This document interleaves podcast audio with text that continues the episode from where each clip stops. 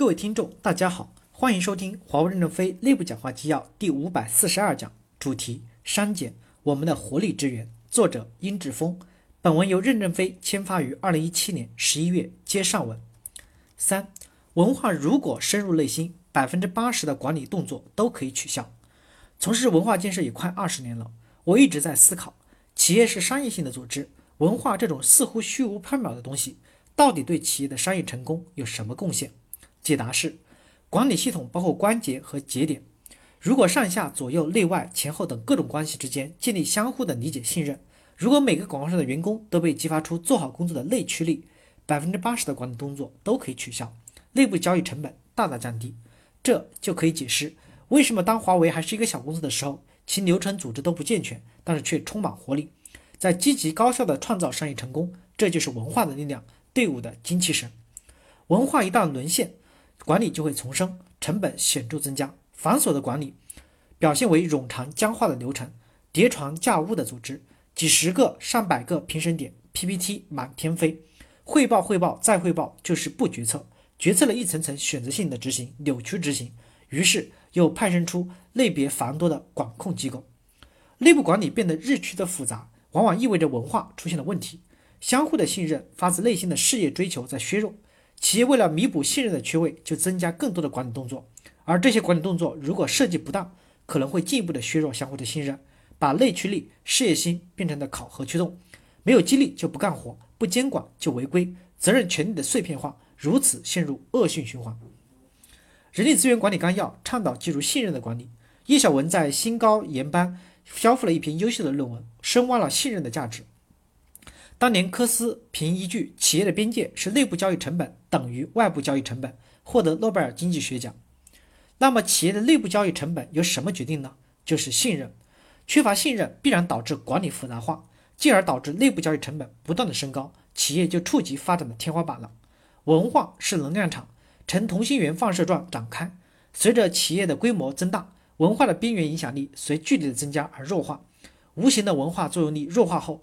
只好靠各种有形的管理机制来强拉维系，管理动作越多，成本越高，效率越低。所谓的大企业病就是这么来的。事业激发事业心，企业愿景落到每一个员工，就是让员工发自内心的认为自己的工作有意义。走进松山湖的制造总部，不由看见一条醒目的标语：你每天都在制造造世界上最好的手机，这就是工作的意义。受意义驱动的人，才有工匠的精神，才能造出精品。用新的眼光审视我们在工业时代产生的管理体系，保留有用的，洋气过时的。科学技术是低生产力，技术革命的人员、组织、社会等各方面，从价值诉求到技能提升都在进步，管理也必须与时俱进。步枪时代的战争思想无法打赢坦克战，坦克时代的战争思想无法打赢航母战。第一部分，缓者生存，坚持自我批判加乐观精神。如果一个公司真正的强大，要就要敢于批判、批评自己。如果是摇摇欲坠的公司，股东们不敢揭露、不敢揭丑，正所谓的“缓者生存”，不断有危机感的公司才一才能一定的生存下来。本文摘自于二零一六年以客户为中心的岛屿部分。华为如何实现删减？第一个就是缓者生存，保持危机感，坚持自我批判。我们把任正非十几年的文件列一下：从反胶破满、华为的红旗能打多久、华为的冬天。成功不是未来前进的可靠向导，前进的路上不会充满鲜花等等一系列的文章里面都可以看得到。首先在思想意识上一定要不断的建立危机感，随着危机感的不断的强调，才能使公司的自我批判、自我革新成为一种可能。有了危机意识，但不要看见问题很多就悲观，没有乐观精神就被困难打倒了，还怎么可能解决问题呢？第二部分，华为是一个开放的系统，我们要敢于拥抱这个快速变化的时代。也要敢于去拥抱全球化。我曾说过，都江堰疏导不了太平洋，八百里秦川何曾出过霸王？秦淮河边上产生不了世界领袖，北京没有户口指标，成不了科技中心。是逼迫我们这一代人就要成为世界领袖，而不是繁衍几代后才是。本文摘录于二任飞在二零一七年市场工作大会上的讲话。万宝路的电子烟卖得很抢手，宝马的电动车研究得很深入。